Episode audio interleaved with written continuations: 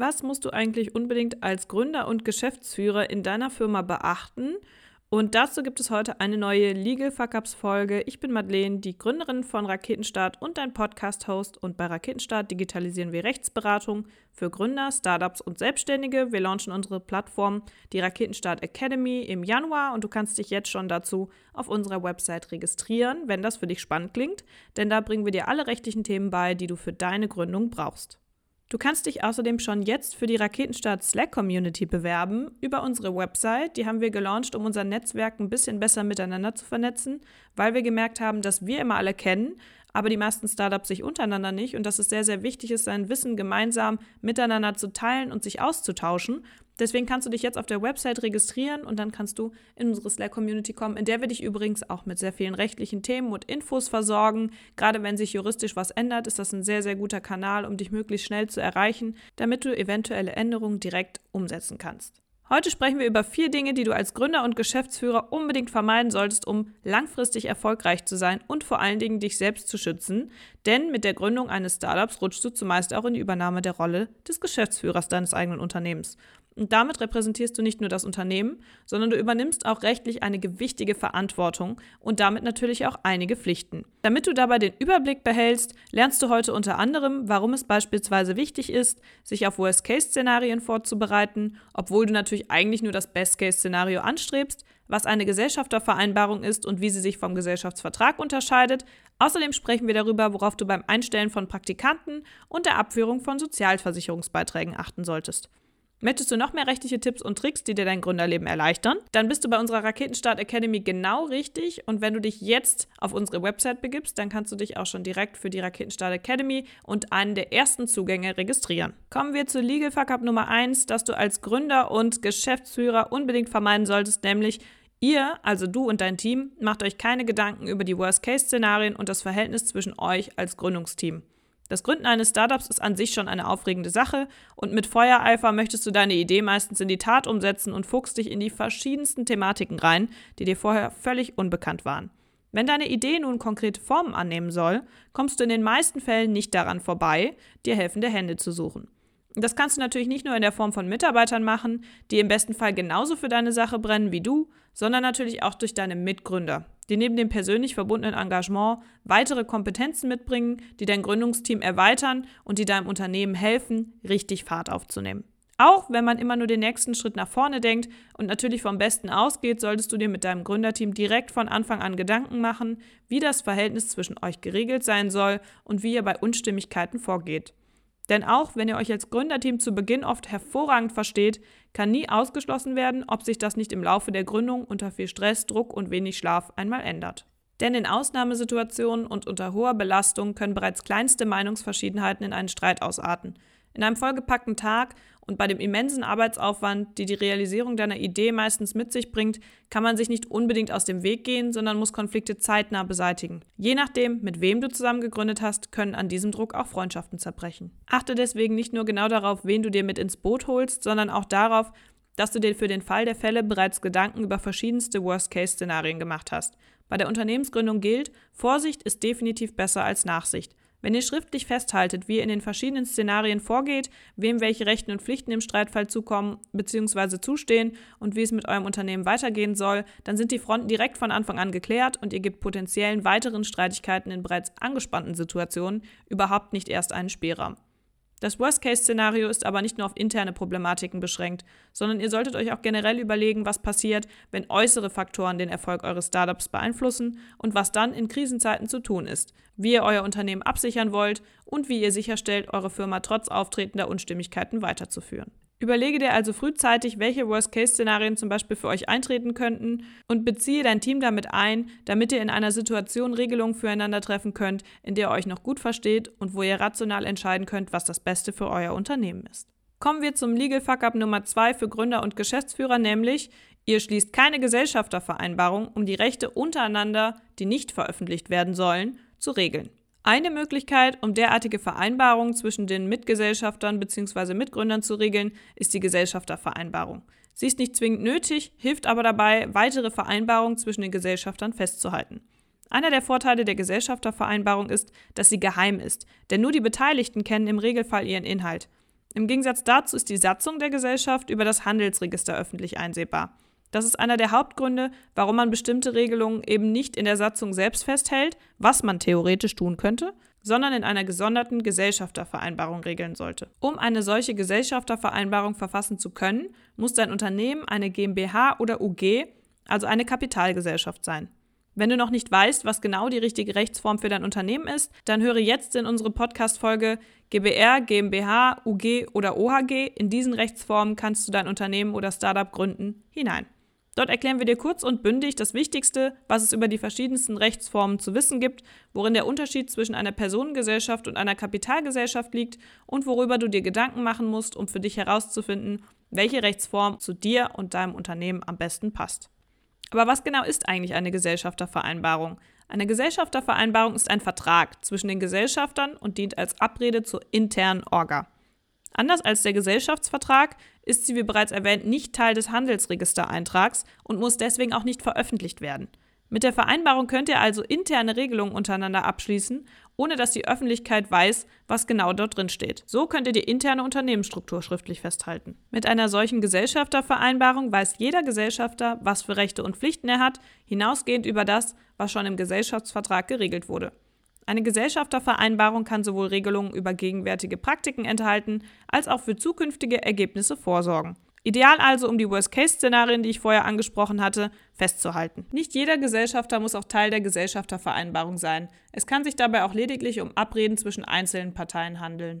Ebenso wie der Gesellschaftsvertrag ist für die Wirksamkeit der Gesellschaftervereinbarung eine notarielle Beurkundung notwendig. Denn der Notar kann, neben der Vornahme seiner üblichen Hinweiswahn- und Belehrungspflichten, die dem Schutz aller Beteiligten dienen, darauf achten, dass die von euch aufgesetzten Klauseln richtig bezeichnet sind, sowie überprüfen, ob alle Klauseln von dir und deinem Mitgründer gut durchdacht sind.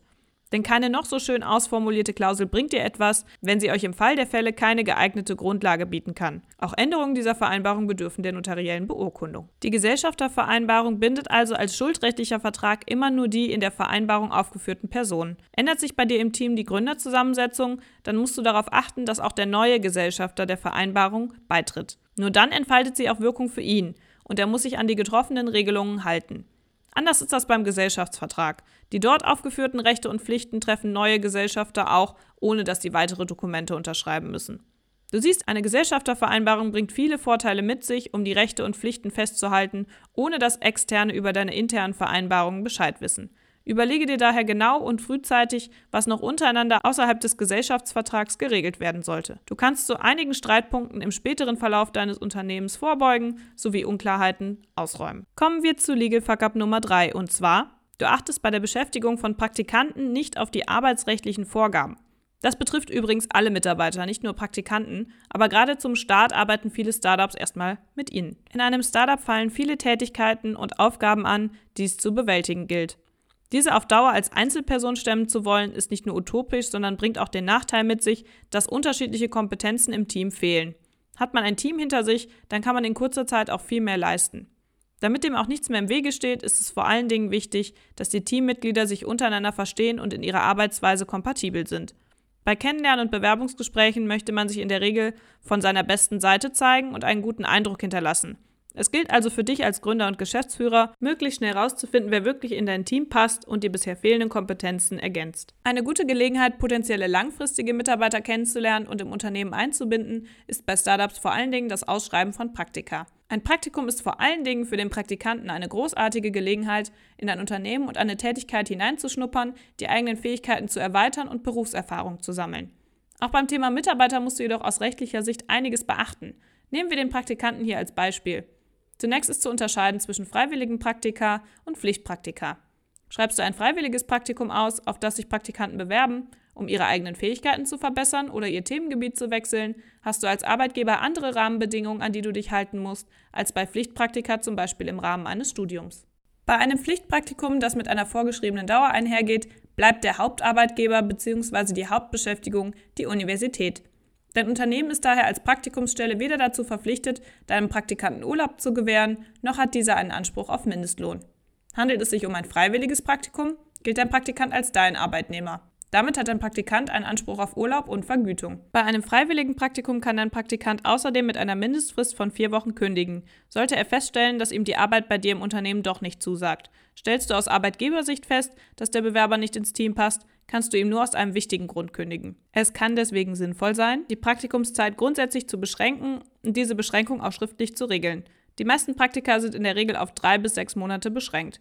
So haben sowohl dein Praktikant als auch du nach einer Einarbeitungszeit die Möglichkeit zu schauen, wie die Zusammenarbeit miteinander funktioniert.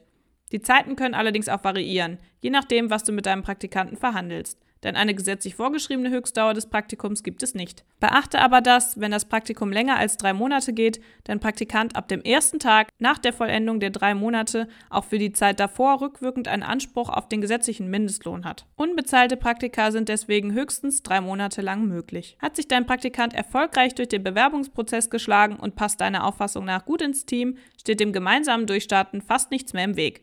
Bei der Anstellung eines Praktikanten ist es jedoch ratsam, euch zur Klarstellung mit einem Praktikumsvertrag abzusichern, indem ihr die Rechte und Pflichten von beiden Seiten genau festhaltet.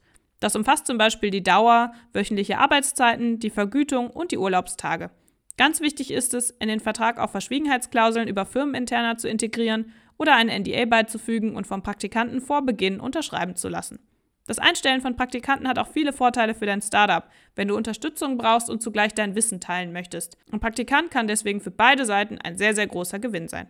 Kommen wir für heute zum vierten und letzten Legal Fuck-up, das du als Gründer und Geschäftsführer vermeiden solltest, und zwar, du führst Sozialversicherungsbeiträge nicht rechtmäßig ab. Neben der neuen Rolle als Geschäftsführer nimmst du, sobald du Mitarbeiter einstellst, natürlich auch die neue Rolle des Arbeitgebers ein. Damit gehen im Anschluss auch sozialversicherungstechnische Pflichten einher. Unter anderem gehört dazu, dass du nun dafür zuständig bist, die Sozialversicherungsbeiträge für deine Mitarbeiter rechtmäßig abzuführen. Der Sozialversicherungsbeitrag umfasst dabei Sozialabgaben wie das Einzahlen in die gesetzliche Krankenversicherung oder die Arbeitslosenversicherung, die von deinem Mitarbeiter und dir anteilig gezahlt werden.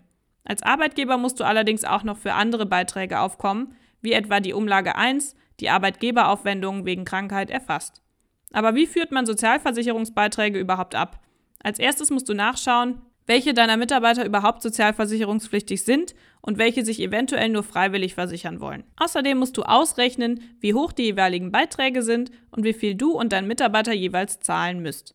In der Praxis lässt du dir den Arbeitnehmeranteil nicht von deinem Arbeitnehmer zurückzahlen, sondern du ziehst die entsprechenden Beiträge direkt vom Bruttolohn ab. Danach leitest du die Beiträge an die Krankenkasse deines Mitarbeiters weiter, denn diese ist die dafür zuständige Einzugsstelle. Du kannst dabei die Beträge für die Arbeitslosen-, Renten-, Kranken- und Unfallversicherung an diese abführen. Die Kranken- und Pflegeversicherung behält sie ein, während sie die anderen Beiträge an die entsprechenden Stellen weiterleitet. Die Beiträge solltest du dabei immer fristgerecht überweisen. Fällig ist der Betrag jeweils spätestens zum drittletzten Bankarbeitstag des Monats. Anders ist es bei den Beitragsnachweisen. Die Beitragsnachweise sind detaillierte Übersichten, auf welchen die Beiträge, die an die einzelnen Sozialversicherungszweige gehen, pro Krankenkasse zusammengefasst sind. Diese sind bereits zum fünftletzten Bankarbeitstags des Monats zu übermitteln und daher zwei Tage vor der Abführung der Sozialversicherungsbeiträge fällig. Aber was passiert, wenn du die Beiträge zu spät zahlst oder wenn dir bei der Berechnung ein Fehler unterläuft? Führst du die Sozialversicherungsbeiträge nicht rechtzeitig ab oder vergisst sogar ganz dieser Pflicht nachzukommen, dann kann dir im Worst Case sogar eine Freiheitsstrafe von bis zu fünf Jahren bzw. eine erhebliche Geldstrafe drohen. Zahlst du nämlich nicht bei Fälligkeit und kommst auch nur einen Tag in Verzug, erfüllst du den Tatbestand des 266a StGB, der das Vorenthalten und die Veruntreuung von Arbeitsentgelt unter Strafe stellt. Die Strafbarkeit betrifft zwar nur die Arbeitnehmeranteile der Sozialversicherungsbeiträge, aber für die Einzugsstelle bleibst du natürlich als Arbeitgeber alleiniger Ansprechpartner für Arbeitgeber und Arbeitnehmeranteile und daher dafür verantwortlich. Achte deswegen unbedingt darauf, dass du Sozialversicherungsbeiträge immer rechtzeitig in der richtigen Höhe bezahlst. Das waren die vier Legal Fuck-Ups, die du als Geschäftsführer und Gründer unbedingt vermeiden solltest. Und wenn du mehr von uns hören möchtest, dann freue ich mich, wenn du nächste Woche auch im Podcast wieder dabei bist und dich natürlich für unsere neue Slack-Community anmeldest, denn dort versorgen wir dich mit noch mehr Input, genauso wie in unserem Newsletter. Aber Schritt Nummer eins ist, sich jetzt zur Raketenstart Academy schon mal anzumelden, denn dort kannst du alles Rechtliche lernen, was du für deine Unternehmensgründung brauchst und wir unterstützen dich auf diesem Weg als Partner. Ich bin Madeleine Holz, dein Podcast-Host von Raketenstart und freue mich, wenn du nächste Woche wieder dabei bist und bis dahin, tschüss!